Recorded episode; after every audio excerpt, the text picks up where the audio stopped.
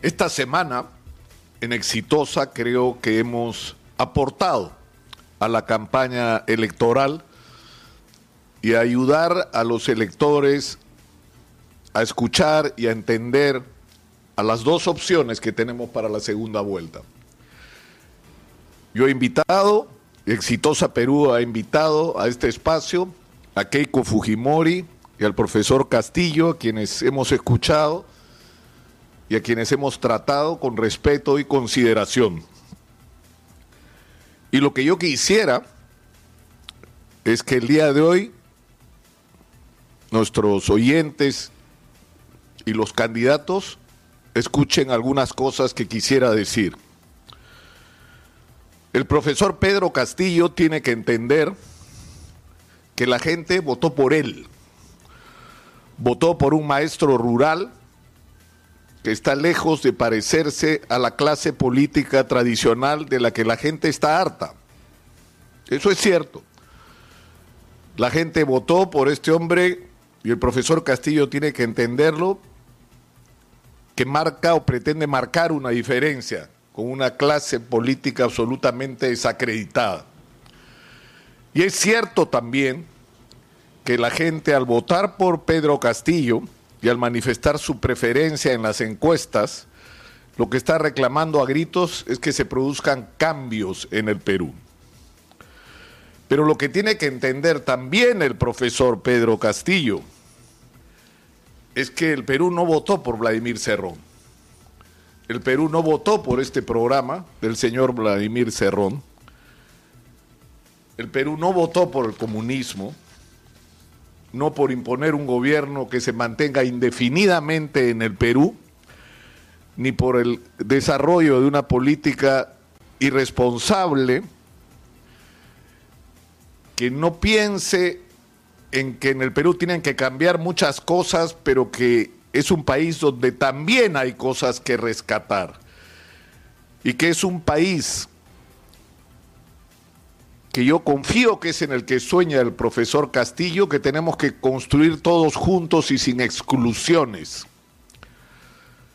Yo creo que ese mensaje tiene que recibirlo claramente. Es más, tengo la impresión de que ya lo recibió por las cosas que dijo ayer aquí en Exitosa, donde dijo que él era el único vocero de la campaña electoral hacia la segunda vuelta y de que está convocando a las fuerzas más diversas para hacer un gobierno que corresponda a los requerimientos del país.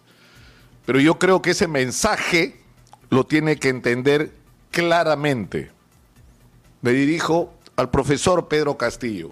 Pedro, la gente votó por ti, la gente quiere cambios, la gente no votó por Vladimir Cerrón, no votó por su programa y menos aún por repetir la experiencia de gobiernos racionales, como el de Vladimir Cerrón, que al final terminaron siendo uno más en la lista de la ineficiencia e incluso de la corrupción. A Keiko Fujimori quiero decirle que el país espera de ella no que le agradezca al señor Mario Vargas Llosa, que nos ha llevado a varios bordes del abismo, para que Keiko Fujimori no sea presidenta.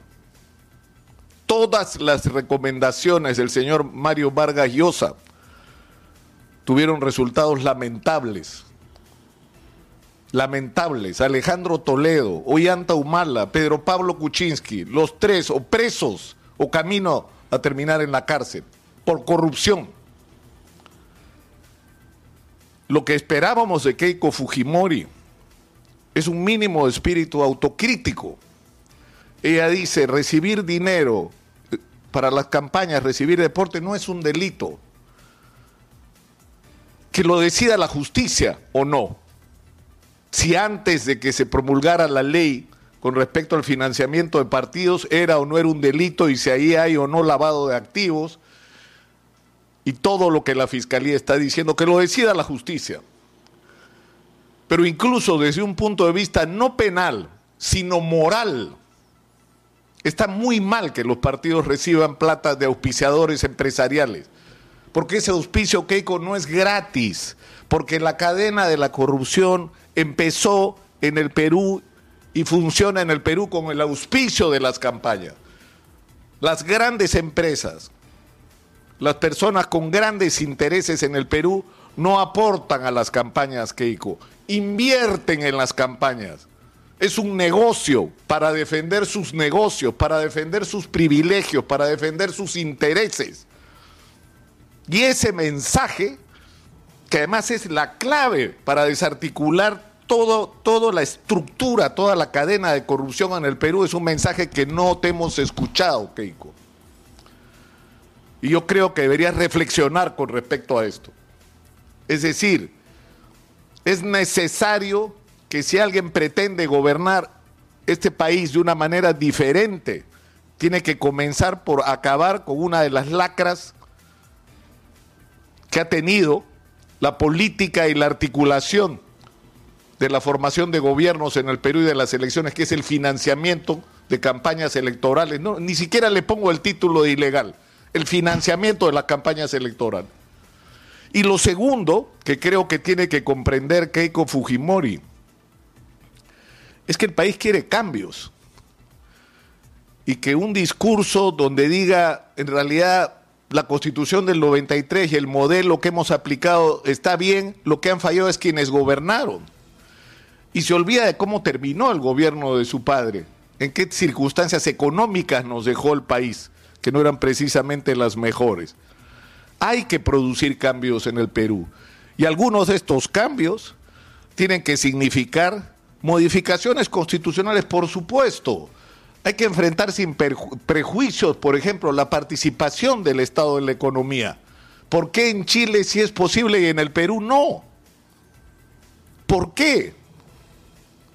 Es decir, hay que recibir el mensaje que está llegando del electorado, que la gente quiere, y esto vale para ambos, que se gobierne alguna vez en el Perú para los ciudadanos y que ese gobernar para los ciudadanos y poner en primer lugar el interés de la gente significa producir cambios significativos en la manera como se han planteado las cosas. No se trata de tener de seguir con un programa de crecimiento económico que siga beneficiando a los titulares de las grandes empresas y a sus entornos y que para los pobres tengamos programas sociales. Eso ya no funciona más. La gente quiere trabajo estable, seguro, bien remunerado. La gente no quiere que le regalen nada. La gente quiere acceso a un crédito a tasas de interés razonables y no extorsivas, como las del sistema bancario que tenemos. Y ahí también hay que hacer cambios. La gente quiere que se le respete. La gente quiere que cuando se tomen decisiones que van a afectar sus vidas, se les consulte, se les tome en cuenta, se les escuche.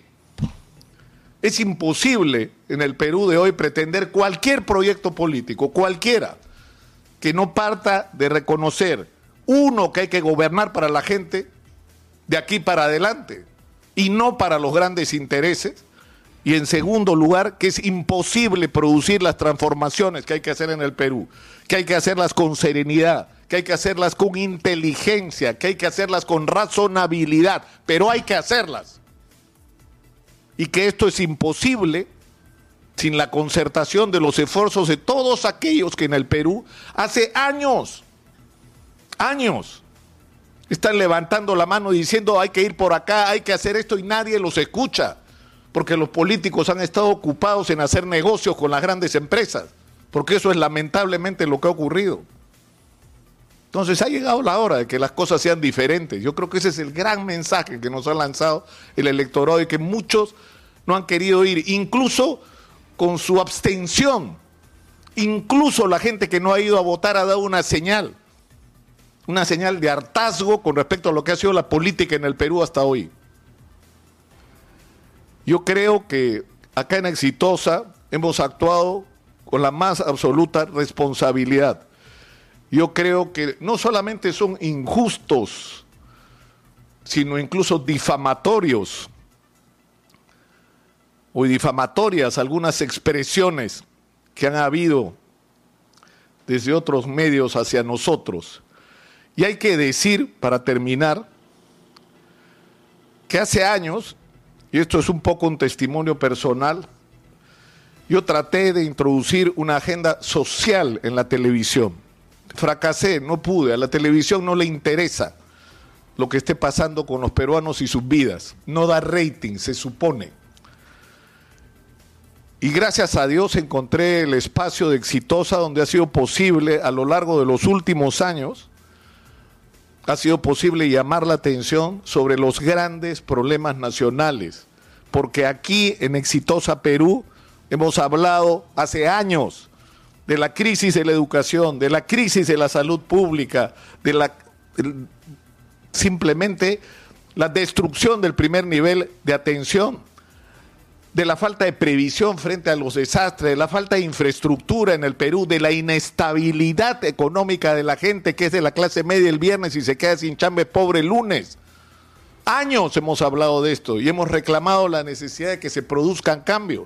Y lamentablemente no hemos sido escuchados. Pero no hemos sido escuchados por los políticos, pero sí por la gente. Y por eso nosotros podemos decir con orgullo que sí, pues, somos la voz de los que no tienen voz, porque la gente sabe que aquí en Exitosa hemos sido y seguiremos siendo su voz y no vamos a renunciar a ese compromiso.